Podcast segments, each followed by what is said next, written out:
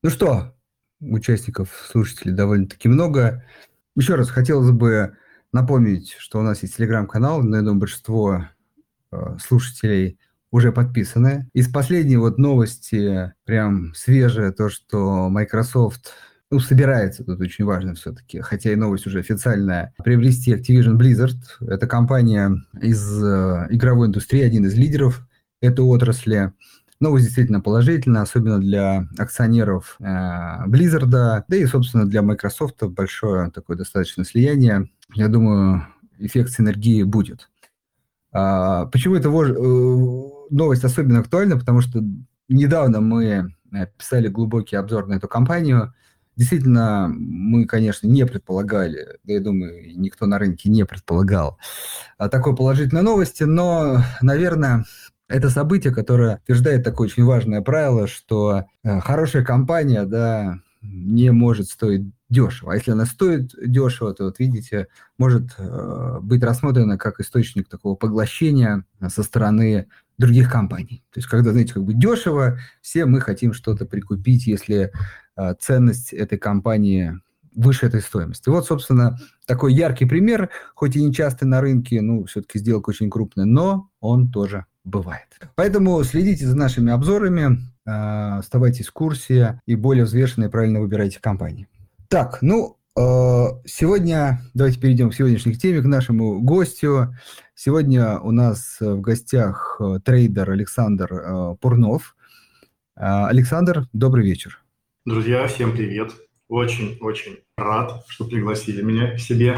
И знаете, я уже говорил, ранее, но теперь хочу вот всем рассказать, что это единственный вот ваш канал, который я слушаю и регулярно так, при, по мере времени принимаю участие как слушатель. И мне безумно приятно быть здесь у вас спикером. Хотя в целом я, конечно, не столько как инвестор, а именно как трейдер, как спекулянт представляю себя. И Практически я не анализирую иностранные активы, я работаю только на российском рынке, вот с 2007 года только московская биржа, только наши родные акции, только наши скажем так, американские горки на, на московской бирже. Сегодня у нас дикий, невероятно дикий день. Вот. Но, тем не менее, э, мне всегда очень-очень импонирует та атмосфера э, и тот уровень профессионализма, который вы здесь показываете и проявляете. И могу с уверенностью точно, четко сказать, что вы самый такой продвинутый канал э, об инвестициях, о финансах и об акциях, там, спекуляциях и так далее. Так что очень, мне очень приятно, что вы меня позвали. Спасибо. Да, спасибо большое, Александр. Так, ну давайте э, перейдем так сказать, к вам. Александр, смотрите, мы, признаюсь, даже немножко обсуждали э, по поводу, как лучше вас представить. Все-таки вот написали трейдер, но э, была э, как бы и такое некое, некое замешательство по поводу трейдер либо инвестор, потому что есть какие-то там посты или информация, где вы рассказываете и про инвестиции, но при этом действительно до этого достаточно долго, и, может быть, я так понимаю, сейчас занимаетесь все-таки более активной торговлей. Вот можете, Александр, нам, нашим слушателям сказать, все-таки сейчас основной ваш фокус – это активные операции или все-таки уже некие такой, э, знаете, изменения подходов, более инвестиционные такие вещи?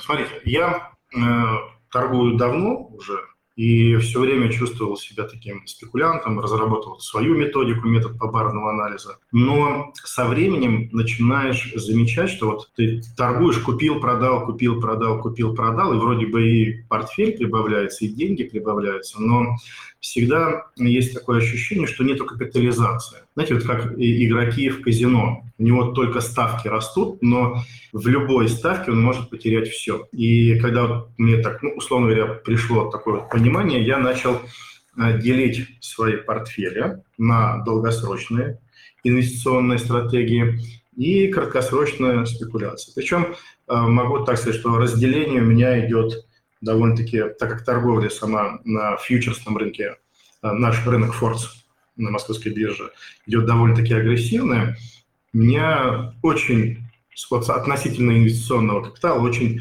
маленький процент, который я спекулирую. То есть я пятью процентами капитала спекулирую жестко, фьючерсами, ну, не могу сказать, там, что, скажем так, на всю котлету, но стараюсь вот выдерживать все риски, чтобы такие, как сегодня, движухи сильно не залететь. А, и полученную прибыль ежемесячно я стараюсь закидывать на инвестиционные счета, и уже на них а, я подкупаю просевшие активы хороших фундаментальных компаний, которые рассматриваю с точки зрения ну, больше, наверное, дивидендной доходности. То есть понятно, что у нас а, есть и акции роста, и акции стоимости.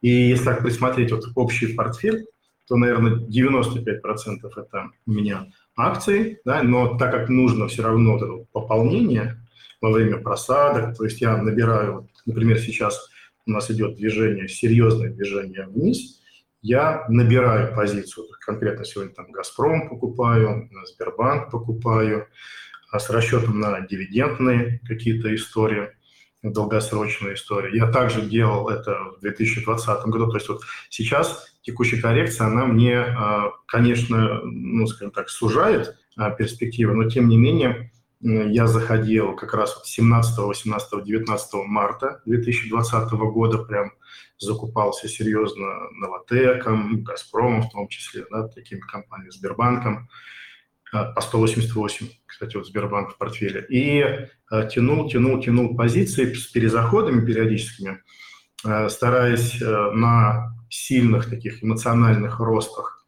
которые были, знаете, заметны всегда на позитиве рынка, стараясь там часть позиций, там, 30, там, 50 процентов, ну не более 50 процентов скидывать и потом снова донабирать. И если у меня на счету еще нету свободных денег, ну как, например, как сейчас в настоящий момент, да, рынок сильно представит, то я набираю плечи и потом компенсирую их э, либо спекулятивными, скажем так, составляющей своего агрессивного портфеля фьючерсного, по которому я постоянно, ну, скажем так, торгую и в хвост, и в гриву. Но, конечно, не без залетов, то есть я не, не позиционирую себя как супертрейдер, я в различных там LC не участвую, у меня простая торговая стратегия по тренду, по тенденциям и присоединение к тенденции на коррекциях вот, на уровне покупок или на уровне продаж. Что, что смог поймать, то, значит, поймал. Да, и прибыль стараюсь ежемесячно ее закидывать уже в инвестиционные свои портфели. Тем самым компенсирую ну, различные вот просадки, как сейчас. То есть, вот, например, конкретно у меня Сбербанк был куплен по 188 рублей, да, и на движении, которое у нас было в э, прошлом уже, в 2020 первом году. Ну, понятно, что я самые такие пики не смог поймать, но тем не менее, вот там по 370 я его уже начал скидывать. И несколько перезаходов у меня было в течение 2021 года. Вот. И э, сейчас вот я донабираю позицию, снова докупаю. Понятно, что э, сейчас я жалею о том, что я все не продал на этих пиках. Э, и думаю, блин, можно было бы, конечно, значительно лучше все это сделать. Но как есть. Знаете, не всегда можно в режиме реального времени принять такое жесткое, четкое решение. Ну, по крайней мере, какое-то понимание, где у нас рост рынка заканчивается, где падение заканчивается, оно присутствует. Ну, и благодаря такому подходу я стараюсь более гибко свой портфель. И, знаете, э, я всегда вот рассматриваю себя, наверное, как некий такой фонд, или, может быть, как ETF. То есть у меня всегда в портфеле «Газпром», всегда в портфеле «Сбербанк», всегда в портфеле «Новотек», «Лукойл», там, «Татнефть», «Газпром нефть». Всегда они есть, но в зависимости от состояния рынка я либо иду на дивиденды, э, получаю их, либо скидываю там на каких-то эмоциональных ростах, которые тоже довольно-таки э, заметны, когда по техническим каким-то аспектам, по эмоциональным аспектам трейдеров. Да, вот сейчас вот понятно, что сегодня у нас паника, серьезная паника, самые крупные объемы за последние там, полтора года выстрелили. Соответственно, для меня это некий такой сигнал набора позиций. И моя задача как можно дешевле сегодня набрать эти позиции. Ну и в дальнейшем компенсирую за счет э, спекуляций на фьючерсах. Вот работаю с теми же самыми акциями, которые есть у каждого фонда. Вот я уверен, что у вас есть фонд, Газпромбанк, фонд, например, акции России. Наверняка там какой-то пропорция есть Роснефть, там «Газпром», «Сургут» и так далее, и так далее. Да? То есть вот на, набор позиций там среди металлургов. Все, у меня также все металлурги у меня в портфеле есть, все нефтегазовые компании есть, все финансовые компании есть, и я их э, периодически э, то в большей степени держу, то в меньшей степени держу. И, на мой взгляд, такой подход вполне-вполне хороший. Но, конечно, здесь нету прям ловли макушек низинка рынка. И вот сейчас я как бы жалею, что не все продал. Но тем не менее я гляжу, вот я держал, вот как закупился, например, «Газпром» нефть на, на вот, э, по-моему, там 18-17 марта прошлого, 2020 года, то я с ней абсолютно ничего не делал, и я вижу, что по доходности она мне все равно меньше дает, чем компании, которые, ну, как, например, вот э, ГМК «Норникель», который я покупал на, плохих новостях, когда у него были аварии там по 18 800, и скидывал там по 26-27, потом снова покупал 21, снова скидывал там 25 примерно, и вот сейчас вот снова начинаю дозакупаться. То есть у меня всегда какая-то часть ну, ГМК Норникеля есть, Интеррао есть, Плюс есть, ну, вот все-все-все наши голубые фишки, которые дивидендные, и вот я ими стараюсь Э, отрабатывать свой портфель. И задача какая? Какую я цель преследую? Я преследую цель увеличения своей личной капитализации. И за счет этого будет мне увеличение э, дивидендного дохода. То есть как это выглядит? Допустим, вначале купил я 100 акций как компании, допустим, там, Сбербанк. На движение вверх я, допустим, скинул 30, ожидаю коррекцию. Коррекция упал, да, состоялась, э, цена упала там на уровне покупок, которые я рассчитал, и я на полученную прибыль, и знаю, что у меня было 100, и сейчас у меня осталось 70, покупаю уже не 30 акций, восстанавливаю в портфель, а, например, 35-40. И снова иду, скажем так, по движению, по тренду вверх. Опять уже скидываю, к примеру, 30%. Если у меня тренд хороший, то я и бумага сильная, то я скидываю не так много, то есть там 30-20%. Если бумага слабая, вот такие как Татнефть, к примеру, она упала и не поднимается, то я стараюсь их в большей процентовке скидывать. То есть вот закупился 100, вижу, что бумага плохо растет, я ее где-то там 50% скидываю, 70% скидываю. Чтобы потом, когда она упала снова на уровне, а, приемлемые уровни для покупок, и чтобы были вот такие, как сегодня именно, эмоциональные дни, я бы снова уже купил, но не 70 акций, а уже 80, то есть с учетом полученной прибыли. Более того, все эти акции дивидендные бывает так, что проскакивает еще и получение дивидендов, которые я тоже реинвестирую. То есть если я покупал 100 акций, прокатился, скинул 50, я же на 50 еще перед дивиденды могу получить, да, и покупаю уже, восстанавливаю не 50, 60, а может быть с учетом будущих дивидендов 70 акций. Вот я уже вверх иду, стою в моем портфеле 120 акций данного эмитента. И таким вот образом я стараюсь вот увеличивать, увеличивать, увеличивать свои позиции в каждой из бумаг. То есть я не ищу какие-то, э, ну, назовем так, э, уникальные акции. Они у меня все стандартные, обычные голубые фишки э, с фокусом на дивиденды и в них работать. То есть, например, у меня совершенно нет портфеля Яндекса, нет портфеля Тинькова, хотя они показывают достаточно серьезный рост, но э, у меня такое отношение, что если акция роста, то в случае, если начнется какой-то кризис, вот, вот например, как сейчас, то им не поздоровится, потому что они ну, фундаментально, у них будет, скорее всего, вот такие компании падения сильнее, им не получится мне продержаться э, на плаву, если я вдруг застряну в неудобной позиции. Я тоже понимаю, что я не могу полностью весь рынок рассчитать, весь рынок проконтролировать как-то. Единственное, что я могу, это контролировать свои риски. Соответственно, я, бывает, э, застреваю в позициях с дивидендными акциями, но знаю, что там в течение полугода мне придет какая-то сумма дополнительная. Это будет некая такая компенсация моей просадки. И стою, держу, держу, держу эту позицию. Ну, вот, например, это сейчас, сейчас такое происходит, если говорить про мой портфель, это стать нефтью. Такая ситуация. А, к примеру, компанию Лукойл, которую я покупал там 4200, 4400 вот, в этом промежутке, а, то я совсем скинув на дивиденды дополнительно докупаю. То есть сейчас у меня даже еще больше позиции по Лукойлу, чем была в начале. И вот все, все больше, больше, больше я стараюсь капитализировать себя. То есть задача из 100 акций сделать 200 акций, потом 300 акций, 400 акций там, и так далее. Я вот, фокус у меня на такое направление с уклоном дивидендной компании. Надеюсь, понятно объяснил, не сильно запутал. Да, да, Александр. А, смотрите, я чуть-чуть хочу остановиться все-таки, на мой взгляд, это сейчас самая актуальная тема.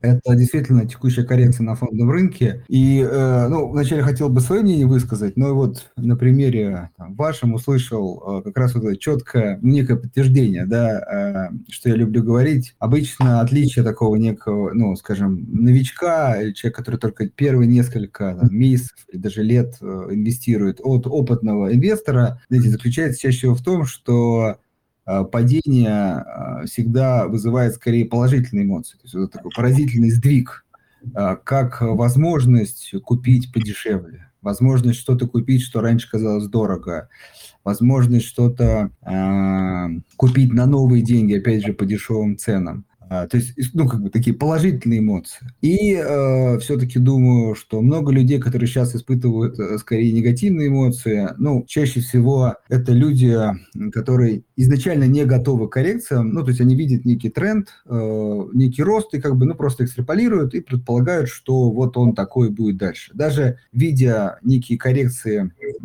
перед этим, да, э, им кажется, что, ну, вот вот этого не будет вот в выбранной мной, мной бумаге. Ну и, собственно, текущая ситуация очень хорошо показывает то, что коррекции, они были, есть и будут, и самое важное, заканчиваются всегда одинаково. Но вот, как сказать, принять это, а, понять и поверить, э, ну, требуется как минимум определенное время.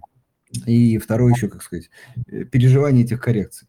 Поэтому, если можно, могли бы вы чуть поподробнее, да, вот остановиться, как вы оцениваете эту такая... коррекцию, как действуете еще раз? Да, наверное, это моя самая такая любимая тема. Я занимаюсь уже обучением трейдеров, и передо мной все время проходят многие-многие люди. Я с 2013 года занимаюсь обучением трейдеров именно методу побарного анализа. Так вот, наблюдая за развитием э, человека, который пришел в мир трейдинга, в мир инвестиций, я заметил э, такую особенность или такой нюанс. Вот давайте вот представим себе, что вот э, с уровня 100 рублей цена начала расти. И вот она растет уже 110, 120 рублей.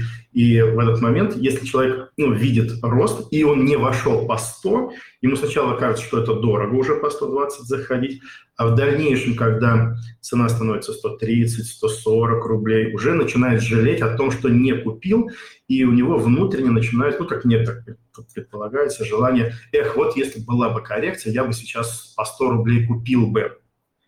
Но когда действительно начинается коррекция, они же все сопровождаются всегда, любая коррекция, сопров... серьезно я имею в виду, она сопровождается просто-таки потоком невероятных, причем негативных новостей. Да, если мы сейчас говорим там про американский рынок, там что-то ФРС, уж извините за выражение, брякнуло вчера там или позавчера. У нас какая-то непонятная ситуация, военный накал между Россией, НАТО, альянсом, да, Америкой, ультиматумы какие-то мы друг другу ставим, то есть что-то что такое невероятное творится. И, естественно, мы сейчас находимся, если вы посмотрите по любому графику, мы на самом деле сейчас с вами находимся на уровнях ноября месяца 2020 э, года, когда после выборов Байдена-Трампа, да, вот между ними было такое прям серьезное э, противостояние, рынок рванул вверх ну, практически без отката. То есть тот, кто не участвовал, тот, кто боялся покупать октябрьскую коррекцию 2020 года, у него практически не было шансов купить э, какие-то позиции, потому что рынок молниеносно летел вверх, там, там по 5, по 10 процентов практически каждая бумага отстреливала. И войти по дешевым ценам было невозможно. И вот сейчас как раз тот самый момент, когда мы видим поток негативных э, новостей, которые серьезно, ну, скажем так, э, заставляют опасаться и инвесторов, и трейдеров, там, всех-всех-всех. Плюс еще, конечно, учтите, что вот у нас на нашем рынке пришло ну, там, 16, ну, может уже 17 миллионов трейдеров, инвесторов, открытых счетов, а, ну, скажем так, людей, которые пришли в этот мир финансов, с желанием разбогатеть. И обратите внимание, что у нас сейчас уровни, которые любого инвестора, кто пришел в 2021 году, у него будет кровавый портфель. Вот просто кровавый портфель. Вот любой, кто пришел в рынок в 2021 году, а это у нас был пик интереса инвестиций, и он пришелся, этот пик, по-моему, на октябрь месяц 2021 года, а, любой, кто бы, чтобы какую акцию бы не купил, она у него, скорее всего, сейчас в минусах. И вот давайте попробуем ощутить вот эту текущую ситуацию. Человек пришел с мечтой легкой наживе, которая, ну, скажем так, и блогеры, и, в принципе, все-все-все это инфо-направление демонстрирует. Более того, и серьезные компании, банки, брокеры должны следовать тренду. Потому что если уж блогеры сейчас хорошо так захватили аудиторию, там 4 миллиона подписчиков у некоторых есть, да, которые говорят, ой, покупайте все, все равно мы там растем. То и чтобы оставаться, в том числе и вам, да, в некотором роде такими медийными, и чтобы вас слушали, вам тоже примерно в этом тренде нужно работать, нужно себя проявлять. Естественно, любой человек, кто вошел в рынок, у него сейчас потери, причем абсолютно непонимание, что делать в таких ситуациях. То есть либо фиксировать убытки, а, и что тогда делать с мечтами о безоблачном детстве и выйти на пенсию в 30 лет, как нам рассказывают. Знаете, не, не экономьте на чашечке кофе каждый день, и через три года или там, через пять лет вы будете там, миллионером. Если вы на калькуляторе посчитаете это э, фразу, то на самом деле через три года у вас всего-навсего, там, через пять лет будет всего-навсего 60-100 тысяч, и вы же понимаете, что это не инвестиции такие суммы. Потому что в целом инвестиционные стратегии, они не так много дают, они примерно 20, там, чуть больше процентов годовых. Да, ну и плюс еще дивидендный доход, который можно, конечно, можно там за счет спекуляций дополнительных скидывать покупать и снова скидывать. Можно увеличить, там, раскачать эту доходность там, до 40, до 50%, но это больше маловероятно, редко, чем ну, надежно, больше связано с рисками. И вот текущая ситуация, она как раз, э, знаете, вот столкновение всех-всех-всех факторов, о которых мы говорили э, в 2021 году, когда вот этот безумный поток э, людей, интересующихся вдруг инвестициями, да, вот мамкины инвесторы, назовем так, новички или там хомячки, как бы называют, да, вот они вошли в рынок, и на самом деле у них навыков особо нету, что делать в таких ситуациях, как как еще покупать, или, может быть, скинуть, а потом купить дешевле. То есть вот вы купили акцию по 100 рублей, акция стала падать по 80. Негатив, который на рынке, акция упала до 80, а негатив, который сейчас идет на рынке с, точки зрения новостей, он нам показывает, что, скорее всего, мы будем падать дальше. То есть а эта акция имеет а, возможность упасть на 50. То есть получается, что может быть сейчас по 80 продать, чтобы потом по 50 купить, да, у человека будут возникать такие мысли, ну, скажем так, схитрить. И, скорее всего, это и есть хорошие уровни разворота, когда толпа начинает паниковать, это выдает, выдается из объемов. Вот мой метод торговли, метод побарного анализа, он основан на отслеживании объемов, которые выливаются в рынок. И вот если вы посмотрите сегодняшний торговый день, вот я конкретно сейчас смотрю акцию компании Сбербанк, сегодня у нас самые высокие объемы за последние, там, не знаю, там, лет, лет пять таких объемов никогда не было. Даже во время кризиса, глобального кризиса, коронакризиса, когда был мировой локдаун, таких объемов не было практически в два раза сегодня мы торговали больше, чем во время паники локдауна. Но тогда был мировой кризис, а сейчас у нас, ну, условно назовем там политическая ситуация, когда две страны друг друга кулаками машут. Но мы же с вами примерно, вот я так предполагаю, что если идут какие-то диалоги, и друг друга одна страна другой стране как выкрикивает какие-то скажем так, высказывания, и друг друга слушают и противостоят, то, по крайней мере, любая война начинается неожиданно, а не когда друг друга предупреждают, знаете, сэр, мы готовы на вас напасть. Ну, я как бы э, не склоняюсь к тому, что у нас будут какие-то военные катаклизмы, но сама угроза, угроза вот этого того безумия, которое творится на геополитическом уровне э, в России, а это у нас, безусловно, самые высокие риски для российского рынка на геополитика, они, конечно же, заставляют э, инвесторов, трейдеров, спекулянтов опасаться любой риторики, которая нам дается с э, внешнего фона, с э, инвестиционных там, каких-то каналов там, и так далее. Не успев, не хватив, особенно техники, прокатиться вниз на шартах, это все-таки довольно-таки сложная техника, не каждый может нападение заработать. В основном, я думаю, процентов, так вот, по ощущениям, процентов 70 все-таки людей, которые пришли новички на рынок, у них все-таки стратегии идут от покупок. Соответственно, сейчас у большинства э, кровавые портфели и абсолютно непонимание, что делать. И это, в принципе, тот самый момент, о котором говорили, что как побрить хомяков. Ну, давайте вот представим, э, Андрей, да, что мы с вами такие большие-большие дядьки, которые можем раскачивать, толкать рынок. Мы с вами, Рокфеллеры там, и хотим купить акции. Если мы с вами сейчас начнем демонстрировать свой интерес к акциям, то, скорее всего, нам их никто не, не продаст. Да, вот я хочу купить на 3 миллиарда акций там чего-то, чего-то. Но если мы своим капиталом начнем лоббировать какие-то действия ну, власти имущих, точнее даже не имущих, наверное, а людей, которые могут доступ, иметь доступ к микрофону, политикам различным, которые будут высказывать, аналитикам в том числе, да, и они будут э, высказывать нужные нам мнения, например, что все, паника, ребята, продавайте, у нас кризис будет, у нас война послезавтра, у нас вторжение, там, не знаю, там, в Украину или еще что-то, что-то, не дай бог, конечно, то вот, публику уже, которая пришла на рынок, они же сейчас, у нас же информация, доступ к информации абсолютно-абсолютно открыт. Любой желающий может прочитать, что, слушай, надо покупать, когда на рынке льется кровь. Так? Но у нас уже лилась кровь. У нас лилась кровь э, в середине ноября. Падение было серьезное под давлением э, рисков дефолта облигаций. Не было же его? Не было. У нас лилась кровь на нашей бирже, когда э, говорили, что наши войска готовы вторгнуться в Украину и с Украины с нами. Не было же вторжения? Не было. Но, тем не менее, наш рынок очень серьезно просел в середине ноября, тем самым он даже отменил то самое новогоднее ралли. У нас не было новогоднего ралли по, по факту.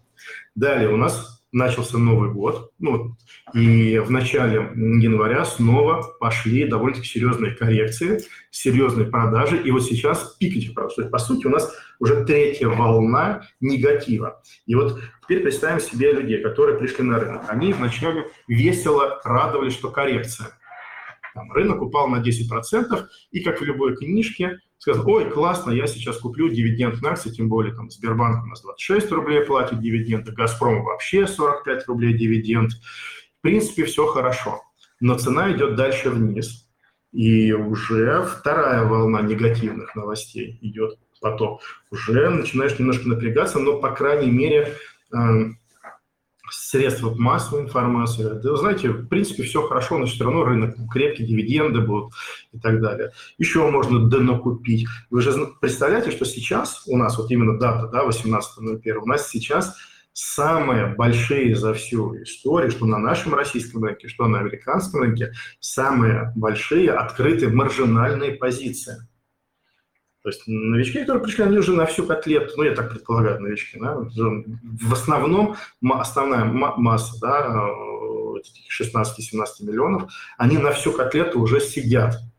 Как их заставить продать? Вот как таких вот, ну, условно говоря, терпящих э, просадку, как их заставить продать? А давай мы с тобой еще бомбанем новость, да, и какой то есть а, я больше рассуждаю с точки зрения категории поведения, поведенческих вот шаблонов толпы. Толпа пришла на рынок, ее нужно очистить, ошкурить там, и так далее. Поэтому я для себя воспринимаю текущее движение на рынке. Конечно, оно нервное, оно опасное, но я ориентируюсь на объемы. Объемы у нас сегодня колоссальные. Объемы – признак действий крупных денег.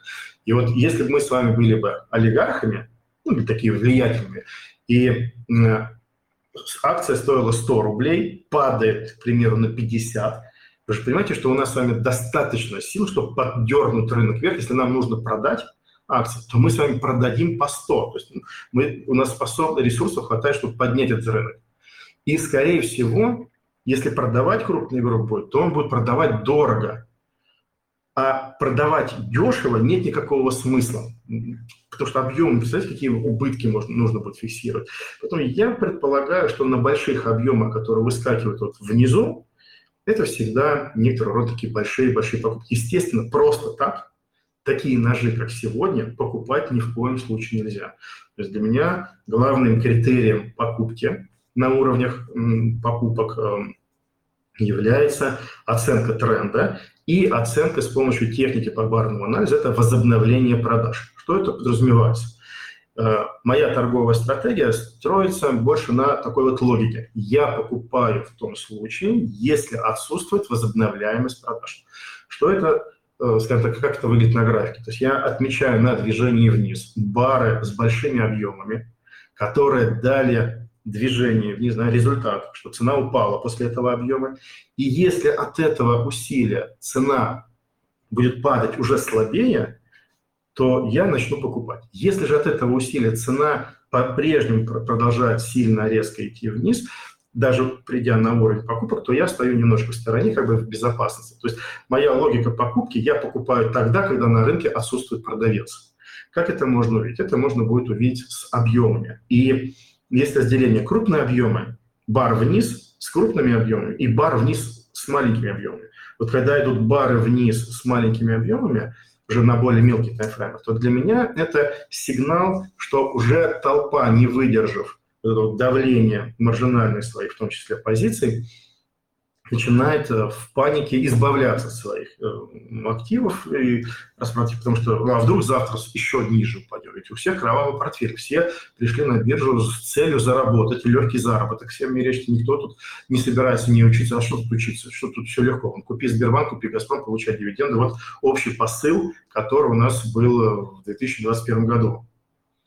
И сейчас люди, рассчитывающие, рассчитывавшие на такое безбедное э, направление, скажем так, неприхотливую стратегию, сейчас у них фиаско.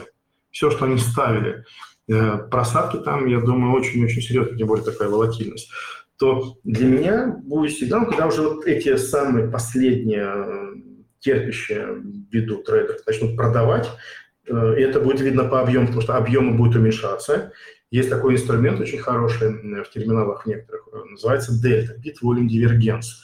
А, если вы посмотрите, он очень хорошо показывает как раз вот эту ситуацию с точки зрения толпы, потому что этот индикатор, он отлавливает толпу, а, показывает, где профессиональные продажи, где продажи уже мелких розничных трейдеров, там, розничных инвесторов. И эта ситуация для меня является неким таким сигналом для входа. Ну, в принципе, вот я сегодня вижу, что у нас объемы большие. Я не призываю, кстати, никаких там торговых рекомендаций ни в коем случае, но просто озвучиваю свои, что да, и мне тоже страшно на таком падении, как сегодня, но я стараюсь придерживаться тактики. Покупай тогда, когда льется кровь. Ну, не в любой момент, иначе вы поймаете нож, а в моменты, когда идет слабое возобновление продаж при больших объемах, цена уже не дает такие результаты, которые были в прошлом. Ну, к примеру, сейчас вот Сбербанк там на уровне 230, 230, там, может быть, 228, это уже примерно видно, стали появляться такие большие объемы. Все, для меня уже интерес,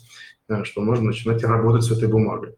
Опять-таки, помня, что я покупал его по 188, два раза получал по нему дивиденды э, в 2020 году, в 2021 году, продавал по 370, сейчас бумага 230, да, и я понимаю, что все равно, все равно какую-то вот эту э, покупку я буду делать вот именно как раз вот таки, во время таких эмоциональных качелей на рынке. Все равно даже такая позиция, она все равно будет в прибыли.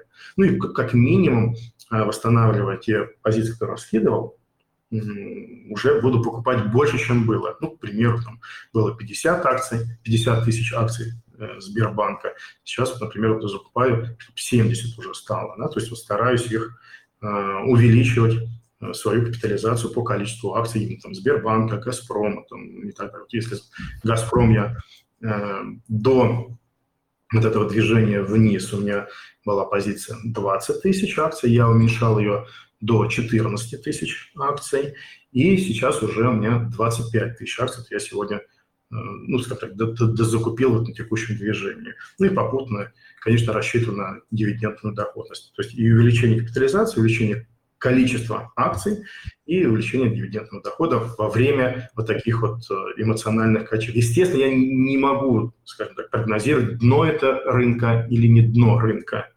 Я просто понимаю, что мой капитал, который я впихнул, скажем так, вот в «Газпром» там, или Сбербанк, или в ту же самую «Роснефть», он ну, чуть-чуть, может быть, более эффективно сейчас работать, чем просто купи и держи. То есть я также же инвестирую в долгую, но, наверное, купи и держи но сейчас ну, не совсем правильный подход будет, хотя он, наверное, самый простой и который декларируется, ну, скажем так, многими инвестиционными домами, которые говорят, слушайте, ребята, отки...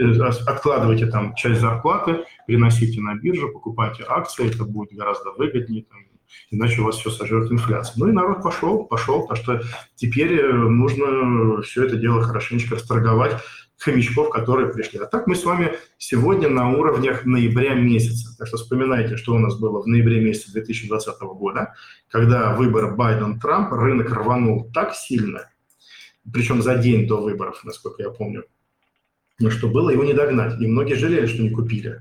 Вот теперь как раз те самые уровни. И те, кто жалел, что не купил, сейчас они боятся купить. И нет, этим, я думаю, нужно пользоваться. Вот такая логика моего подхода и Хорошо. рынка. Надеюсь, да. не да. Хорошо, Александр. Так, э, дорогие слушатели, я вас призываю э, задавать вопросы. Напомню, в нашем телеграм-канале в последнем посте э, есть возможность там, писать комментарии. Милости просим, там можно задать вопросу, вопрос Александру. Я от тебя хочу такую маленькую все-таки ремарку сказать, э, что, ну, лично я, давайте так, не, не, не любитель сторонники, сторонников заговора, да, про то, что что-то там, знаете, как бы на геополитике делается специально, чтобы исключительно там, или, или не только исключительно, прям с целью э, заработать на фондовом рынке, может быть и так, но все-таки э, как, как контр мнения, у нас тут, так сказать, разные мнения представлены, поэтому это нормально. Так вот, все-таки я ну, так не считаю. А, думаю, что все-таки геополитика там отдельная история, и чаще всего там, так сказать, фон, про фонды рынки там, если думают, то далеко не в первую очередь. Вот. И второе, что хочется добавить, все-таки, а, с одной стороны, ну, я согласен э, с Александром в том числе, в том, а, в том моменте, что много таких, да, примеров, примеров просадок, и в том числе на основе той же геополитики, которые заканчивались, ну, как бы, я думаю, вы понимаете, чем, да, это э, тем, что фондовый рынок возвращался и только э, брал новые вершины. Но понятно, что как бы в разгар этого кризиса, в разгар этого новостного шума так абсолютно не кажется. Ну, собственно, рынок бы и не падал бы. Вот, и, собственно, продолжая эту логику, я все-таки хочу сказать, что, ну, давайте будем сказать, честны, э, будущего никто не знает. Э, скорее, ну, по крайней мере, это лично мой постулат, что базовый инвестор – это такой человек-оптимист с точки зрения общего развития мира, что все-таки мир будет идти не по пути конфликтов, а по пути там, развития э, технологий, Э, других сфер э, производства, увеличения уровня жизни, безопасности, в общем, э, много-много каких других благ, которые в том числе выражаются в рост выручек и прибыли компании, ну, как следствие потребления людей. Вот, то есть скорее ставка на то, что мир будет идти именно по вот этой, по этому пути, нежели по какому-то другому. Но иногда случаются конфликты, Э, случаются какие-то проблемы, которые вот, собственно, выливаются в такие коррекции. Поэтому, еще раз, э, точно никто не может знать. Э, безусловно, инвестирование – это как бы некая ставка на какой-то исход. Вот, мы, ну, я, по крайней мере, в этом плане оптимист и, ну, коль инвестор, соответственно, ставлю на то, что и эта, да, проблема решится. А текущие уровни воспринимаются как интересными для покупки. А, но еще раз, как бы коррекция может быть и сильнее. Александр, э, хотел бы уточнить, это действительно очень важная мысль, интересная, просто, может, чуть-чуть упустил. Э, итак, вот если по точке входа, потому что это часто, знаете, инвесторов э, интересует, ну, ладно, компания хорошая или момент хороший, вот когда точно войти, сегодня, завтра. То есть, э, ну, как бы свечка, да, бар вот этот вот, э, она сейчас должна быть большой объем, но маленькая сама по себе, то, что выкупают. Или как-то я не так понял? Вот просто это Нет, важный момент, мне кажется. Всего немножко не так поняли. Ну, конечно, это вообще вся большая-большая теория. Она немножко противоположна свечному анализу. И вот ну, многие меня называют папой по барному анализу. Мне это, конечно, безумно льстит, но не я придумал вот эти вот направления. Больше это идет, наверное, от метода price action. Но в целом логика такая. Мы на графике, вернее, я на графике, э, на каждом движении вверх или вниз отслеживаю бары, у которых было усилие. Что такое усилие? Усилие – это повышенный объем.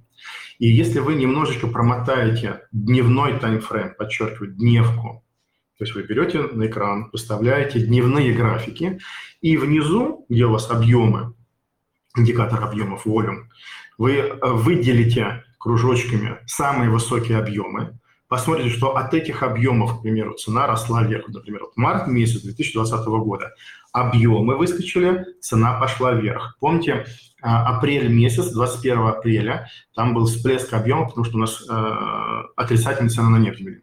Во всех нефтяных компаниях там были супер большие объемы.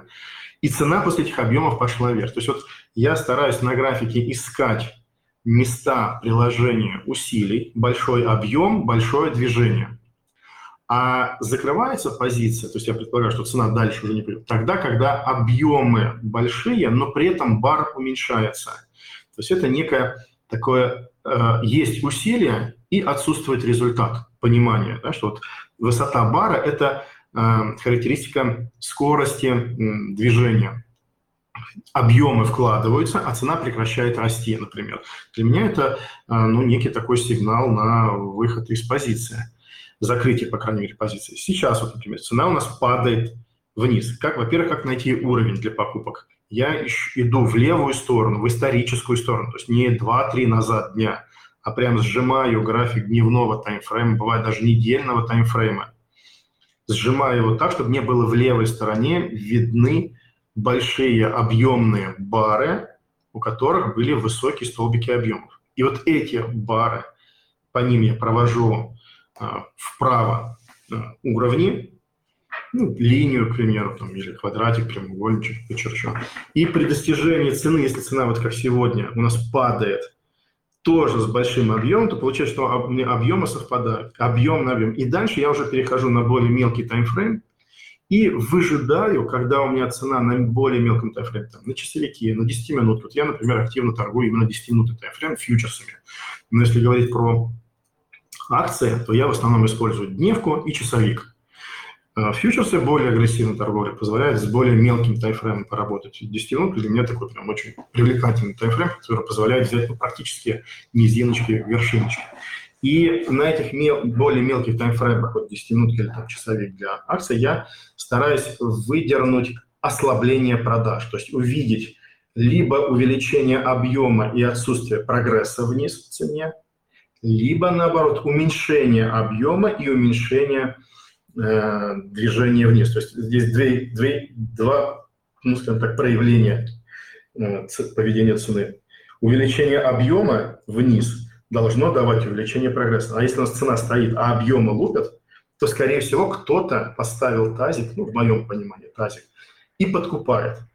Или же у нас сверху вниз уменьшаются объемы, что говорит мне о том, что сейчас не профессиональные продажи, а продажи именно вот дилетантов, которые пришли на рынок, которые, ну, деньги есть лишние, были деньги в домохозяйстве, вот они решили их сюда вот как-то так вот поиграть, не заботясь о том, что нужно все-таки повышать хоть хотя бы некую свою квалификацию. Не секрет же, многие даже книжки не читают. Меня очень часто спрашивают, какую книгу прочитать. А я говорю, всегда отвечаю, слушайте, а вы хоть, хотя бы любую начали читать? Прочтите 10 книг по трейдингу, по инвестициям. Вы сами поймете, какую книгу надо читать. Например, для меня самая лучшая книга считается Том Вильямс «Хозяева рынков», но она такая сложноватая. Но даже если вы прочитаете э, про свечи, даже если вы просто прочитаете любые там книги по техническому анализу, или там про инвестиции, или просто Баффета почитаете, Баффетологию, шикарные книги, то уже будет хоть какое-то понимание механики работы. Но люди даже это не хотят. Они хотят, вот дай мне конкретно одну какую-то книгу. Так вы возьмите все почитать. Вот все-все-все. Вот просто э, расширьте свой кругозор, посмотрите, какие вообще в целом бывают методы торговли. То есть я не фокусируюсь на том, что метод побарного анализа самый лучший метод. Нет, это один из многих методов, которым можно анализировать рынок. То есть я знаю, что банки работают там по 200-дневным скользящим средним, отлично работают. Кто-то со средними работает, кто-то по Фибоначчи работает, кто-то по волнам Эллиота, кто-то по price action, кто-то там по профилю рынка. То есть это все нормальные торговые стратегии. Посмотрите весь их ассортимент, выберите ну, вернее, даже там по теханализу, да, там кто-то полосы Боллинджера, например, взял использовать. Попробуйте одну, попробуйте вторую, попробуйте третью. Вы увидите, где вам более-менее, ну, скажем так, комфортно попробовать. И вы, по крайней мере, свой, ну, не лексикон, да, а, скажем так, а, ум расширите. Так что здесь больше разговор, наверное, наверное, да, вот в технике применения а, в покупке. Да, вот общая логика, которую я покупаю, например, акции или фьючерсы, я покупаю в тренде вверх на уровне покупок и в тенденции вверх на уровне покупок тогда, когда ослабевает волна продаж. То есть у меня покупка должна быть безопасна. Так как у меня инвестиционный портфель значительно превосходит мой спекулятивный портфель, да, я на него делаю такой фокус по капиталу, ну, условно говоря, 20%, там, 30% годовых за счет большого этого капитала дает тоже довольно-таки э, классное, что лучше, да, на 100 миллионов 20% заработать за год или 2000% на 1000 рублей, там, или на 10 тысяч рублей.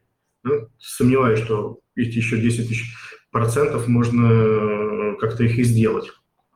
Поэтому здесь больше расширяем свой кругозор и расширяем вообще просто логику. Что мы покупаем? Мы покупаем тогда, когда ослабевают продажи. И это, в эту концепцию, каким бы способом вы ее не брали, любым способом, все равно будет хорошо. Вот в моем случае я вот смотрю на бары, у каждого бара там спред, объем, прогресс, результат есть. Объем для меня это усилие. Закрытие бара – это результат этого движения, результат этого усилия. То есть если я вижу, что усилие растет, а результат у бара будет ослабевать, то для меня получается, что деньги вкладываются, а цена не падает. Заставляя задуматься, а кто же тогда покупает лимитками? То есть по рынку льют рыночными заявками, а кто-то поставил тазик – и скупает вот, вот эту текущую сегодняшнюю, ну, скажем так, панику. Ну, Александр, смотрите, и вот это сигнал, правильно? То есть это еще раз большой объем, просто четко, и небольшая бар, да, да такой ну, да, хороший, да, хороший сигнал. Но это не разворот, опять-таки, mm-hmm. не, не, не сигнал разворота. Это больше э, момент, что здесь начинаются покупки, конечно, и цена может быть ниже вашей точки входа, я этого тоже всегда допускаю но я понимаю, что все вот развороты на рынке, они происходят на эмоциях толпы, на негативе, к примеру, толпы. И плюс это всегда сопровождается большими повышенными объемами. Вот сегодня, как мне кажется, это вот тот самый день, который я, на который я ставлю уже свои деньги, да, и сегодня вот заключаю все эти сделки, которые вам озвучил. Ну, э, смотрите, я правильно понимаю, что сегодняшний день все-таки не похож? Сегодня есть объем, но есть движение, правильно? То есть еще тазиков не видно. На, на, больш... на дневке вы видите движение, но если вы переключите, давайте вот если посмотрим график Сбербанк э, на часовом таймфрейме, если вы можете у себя вот переключить. Не, ну вы на слух, на слух, да, скажите нам. Угу. Вот у нас а, движение, которое было в 16 часов и в 17 часов, вы видите, что эти бары стали меньше по размерам, а объемы выросли. То есть идут большие объемы, а сами бары между собой или свечи, они стали более такие плоские. То есть получается, что кто-то снизу держит. Я не знаю, будет у нас разворот здесь или не будет. Нет, я не на это ставлю. Я жду слабого теперь движения вниз. То есть если сейчас у меня будет бар вниз, идущий с уменьшением объема, то для меня это уже будет некий такой показатель, что все, продажи ослабели. ослабевают. Да? Вот, например, красная дельта, она стала слабой, объемы уменьшаются. Поэтому здесь э, ну, такой, такая логика. Опять-таки, это не говорит о том, что вот прям в текущую секунду нужно покупать вот Сбербанк там, 231. Нет, это говорит о том, что нужно э, дождаться действительно уменьшения э, движения вниз. То есть вот объемы выросли, но бары вниз должны быть маленькие. Вот, как, вот примерно как вот последний бар, вот, бар 18.00 в часовике. Хорошо. Да, он идет, и в нем уменьшение объемов. Да. Александр, давайте, э, немного времени остается. Перейдем э, к вопросам, как это обычно. Отвечать можно покороче, чтобы уложиться побольше вопросов. Так, э, ну почему рынок сегодня пошел вниз? Я думаю, Марин, тут очевидная история. Э, Я, кстати, Геополит... что-то там случилось, да? Почему рынок так вниз резко пошел? Э, мы вроде войну не начинали, или все-таки нам какие-то санкции уже прилетели? Ну нет, я не слышал, нет. Я думаю, что некий такой бывает эмоциональный э, такой посыл, который иногда... Там и просто западные рынки снижаются, и поэтому одно на другое накладывается, и, э, так сказать, может быть, именно сегодня, да, такое произошло опять же, усиление падения. Они должны снижаться, у них там распродажа э, с баланса ФРС, там всего чего-то, чего-то там, да, естественно, все реагируют на это, что все в ожидании и на коррекции. То есть если там вот у них падать бумаги, то наш рынок тем более должен падать. Но мне кажется, у нас все-таки геополитика здесь еще сейчас завязана. Как бы нам не, санкции не как обычно это бывает. Ну, да, может быть, как сказать, рынок реагирует вперед, узнаем, да. В общем, посмотрим. Так, э, в чем смысл продавать облигации при повышении ставок ЦБ? Номинал же останется прежним, как купонный доход. Но мы вроде этой темы не касались. Если в общем про снижение рынка...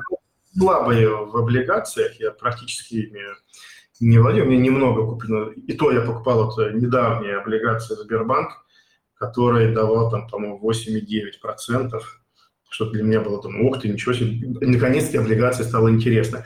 Но раньше я к ним очень холодно относился, таким облигациям, потому что в целом не, не очень интересный доход с них иметь. Там мучаешься, мучаешься, знаешь, потеешь, потеешь, потеешь, потеешь, а выше 10% годовых особо не выскочишь. Акции не более, и фьючерсы привлекательны. Что облигации не скажу прям, почему уж так, так с ними По идее, если вы в момент покупки облигаций были готовы получению этой купонной доходности в таком-то проценте, то вас, по идее, не должно интересовать вообще ничего. Да, их стоимость сейчас уменьшается, но вы как получали тот купонный доход, на который вы рассчитывали, так они, вы их и получаете. Поэтому нет, нет смысла вообще отвлекаться. Либо тогда вы э, сбрасываете, но что у вас там издержки увеличиваются, и вы не дождетесь на купона, придется дозаплачивать и так далее, и так далее. Насколько я понимаю тут механику. Угу. Ну, опять-таки, я не специалист по облигациям, не скажу. Хорошо, идем дальше. Так,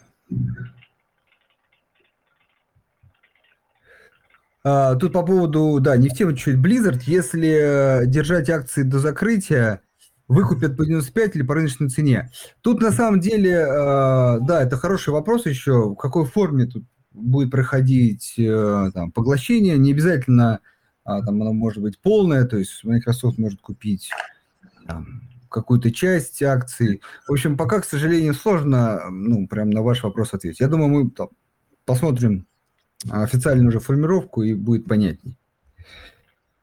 Так, вы еще имеете в виду, что ну, такое вполне может быть, что сделка там, может быть не одобрена там, регулирующими органами.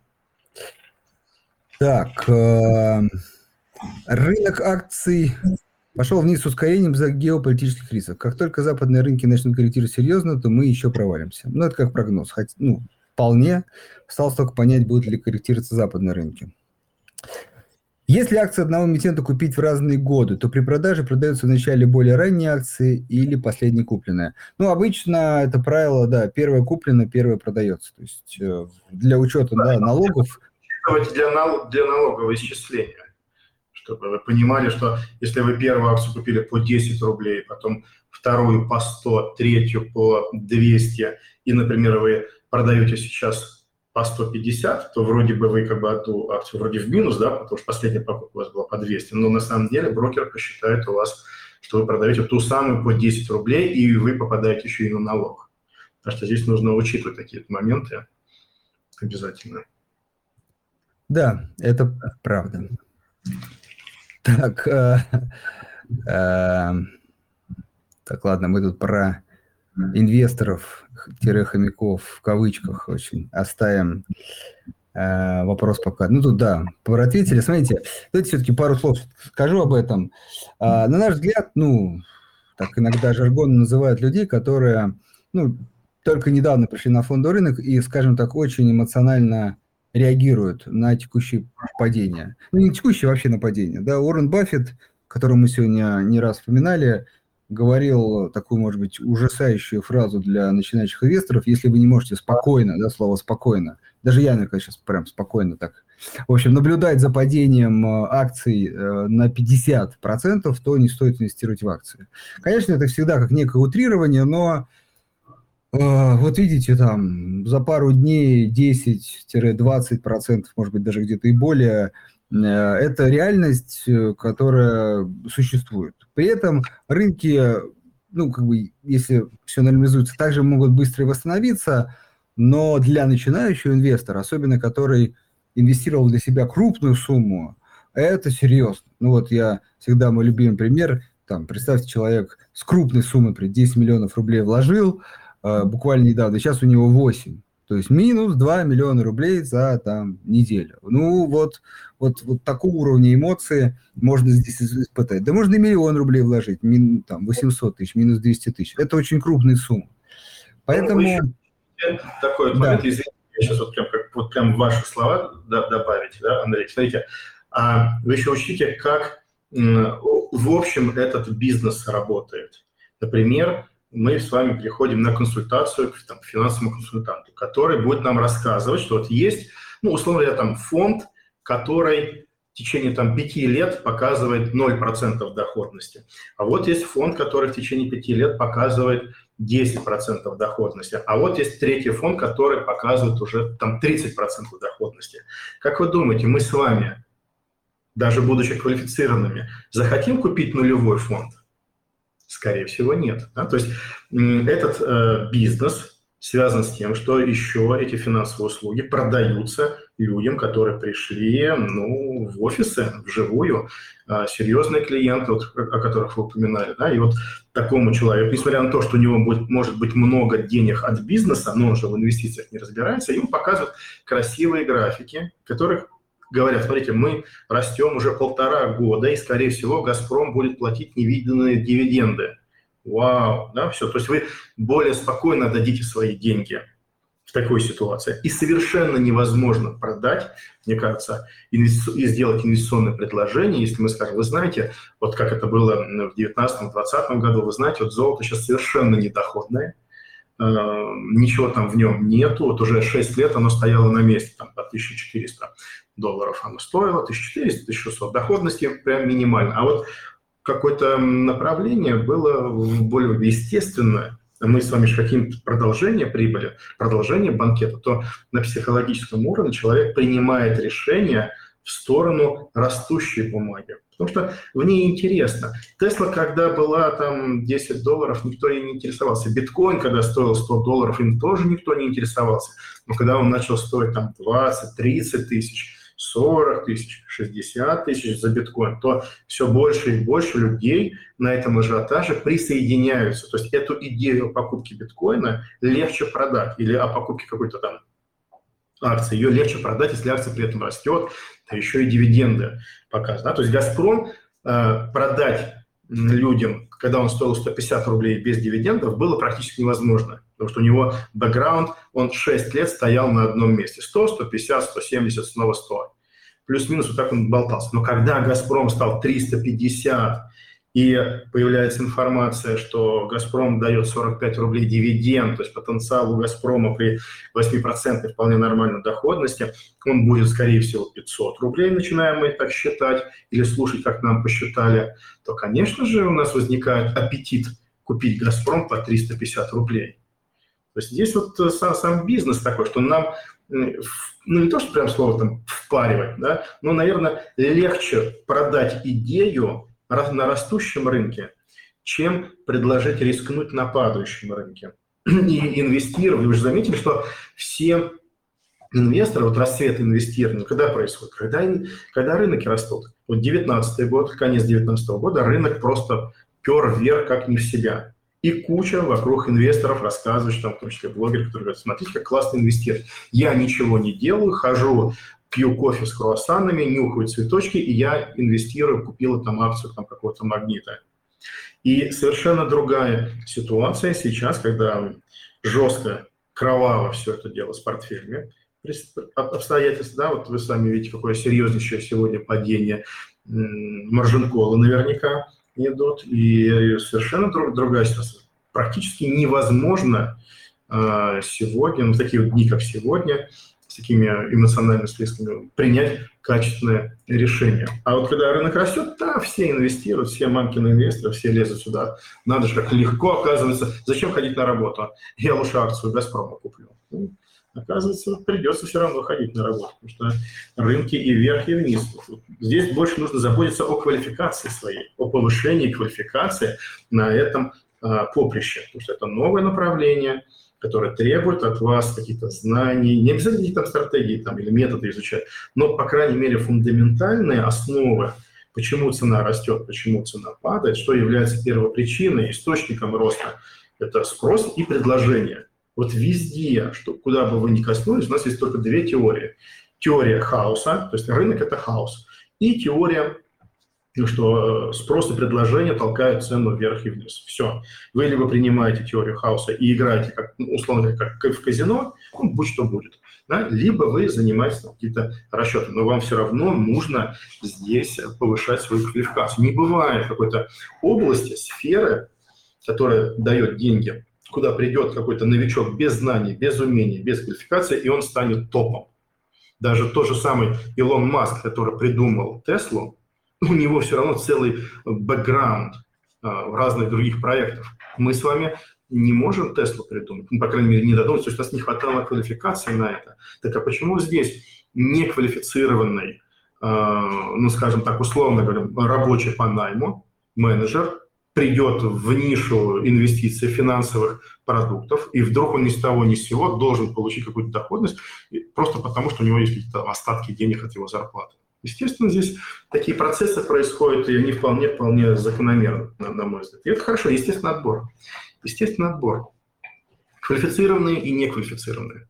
И более того, кстати, вы же теперь наверняка понимаете, что как опасны плечи вот на текущем падении.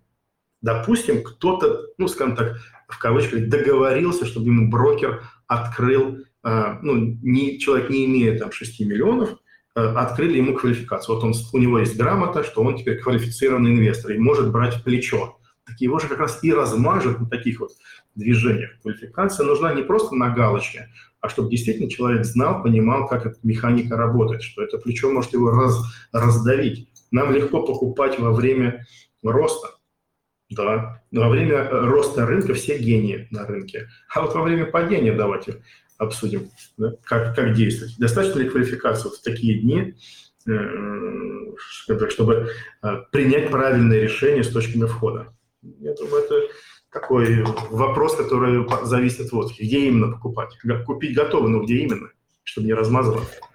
Да, хорошо. А, Александр, спасибо вам большое за то, что пришли. Видите, у нас такая получилась живая, интересная беседа, потому что рынок, э, так сказать, не дает спать спокойно многим инвесторам. Надеюсь, все-таки главный вопрос э, был получен в том, ответ, да, все-таки со своей стороны скажу, что мы, а, ну, тут не паникуем, текущие коррекции были есть на рынке, как глубоко они могут быть непредсказуемо. Соответственно, наверное, с нашей точки зрения, инвестору надо искать точки входа. Если уже куплено все, ну, значит, вот ощутить как бы всю неприятную составляющую коррекции, но, собственно, оставаться акционером. А, на этом все. Александр, еще раз вам э, спасибо. Ну, надеюсь, мысли и помог вам немножко хоть по-другому там посмотреть на этот рынок. Действительно, паниковать, наверное, стоит только, только тем, у кого превышены риски, а в целом такие коррекции, как сегодня, это прекрасная возможность отработать свои навыки, свои знания на текущем движении и э, найти точки для прибыли. Так что здесь только возможности. Главное, чтобы хватало квалификации взять и воспользоваться этими возможностями. Да, и еще раз надо помнить, что рынок может не только расти, но и падать. На этом все. Вам спасибо и до свидания. Спасибо. Спасибо большое. Да, до свидания. Очень приятно. Спасибо.